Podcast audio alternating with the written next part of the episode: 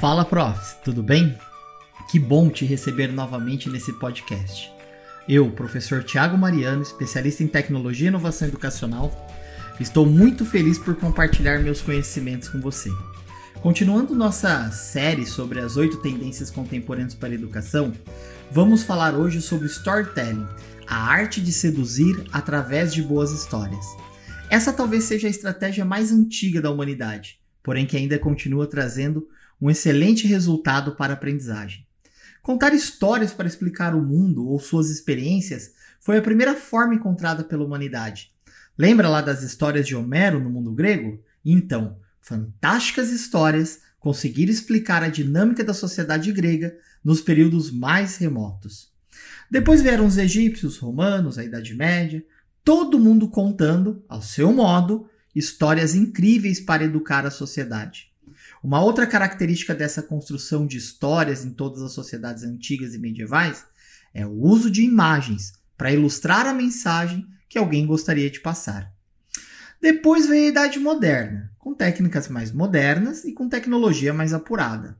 A Idade Moderna passou a contar as histórias com o uso de áudios. Assim, as histórias transmitiam muito mais emoções aos telespectadores, pois eles podiam sentir as vibrações da música que acompanhava o clímax da história. Técnica usada até hoje nas produções de cinema, por exemplo. Por fim, chegamos na idade contemporânea, e é nesse momento que as técnicas de contar histórias para seduzir alguém ou influenciá-lo em prol de algum objetivo nasceu enquanto ciência. Foi no final do século XIX e início do século XX, principalmente com o surgimento das estratégias de marketing, que a humanidade passou a estudar e incorporar a psicologia e a neurociência. A princípio, o storytelling ele nasce nesse contexto mais comercial, com foco em influenciar consumidores. Inclusive, é nesse momento que nasce, nos Estados Unidos, a profissão de copywriting, em uma tradução livre, escritor de textos que vendem. Eram pessoas especializadas em construir textos com estratégias de venda, onde o foco era seduzir as pessoas através de histórias bem contadas. Esse mercado nos Estados Unidos movimentou pelo menos 2 trilhões de dólares em 2020, segundo o jornal New York Times. Agora, o que, que tudo isso tem a ver com o universo da educação?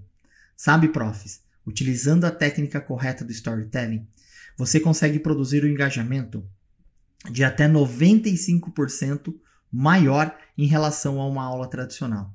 Você já imaginou isso? 95% da sua sala de aula engajada com você em prol da educação, em prol do conhecimento, em prol da descoberta? Perceba, profs, que o uso dessa estratégia é baseado no princípio da narrativa, ou seja, construir ambientes que sejam mais motivadores e criativos a partir de narrativas, não necessariamente fantásticas, mas narrativas que envolvam o seu aluno e ambiente ele a um processo criativo. Existem professores que constroem todo o seu planejamento criativo baseado nas estratégias de storytelling e assim conduzem a aprendizagem de forma mais prazerosa. Isso acontece porque quando o aluno entra em contato com essa narrativa, o cérebro desperta o seu lado mais primitivo, o cérebro reptiliano, que gera uma empatia com a história inacreditável. Outro ponto importante desse modelo é que o professor tem um campo muito fértil para construir um planejamento mais emotivo, trabalhando as habilidades socioemocionais de forma mais enfática e prática com seus alunos necessidade imposta pela nova BNCC. Agora, você deve estar se perguntando: será que esse conteúdo é para educação infantil? Será que ele está se referindo ao Fundamental 1 e 2, ensino médio ou superior? Profs, as estratégias de storytelling podem e devem ser usadas em qualquer nível educacional. Claro que você deve realizar adaptações a cada um deles, mas essa estratégia se adapta a qualquer um dos níveis de ensino. No MIT, por exemplo, existe um programa de estudo chamado Lifelong Kindergarten, cujo objetivo é criar projetos de aprendizagem baseado nas experiências do jardim de infância. Aliás, Long Life Kindergarten, na verdade, é, traduzindo isso para o português, seria o jardim da infância para toda a vida. Onde, se a gente parar para pensar nas aulas do jardim de infância, elas são muito mais criativas e a aprendizagem muito mais significativa.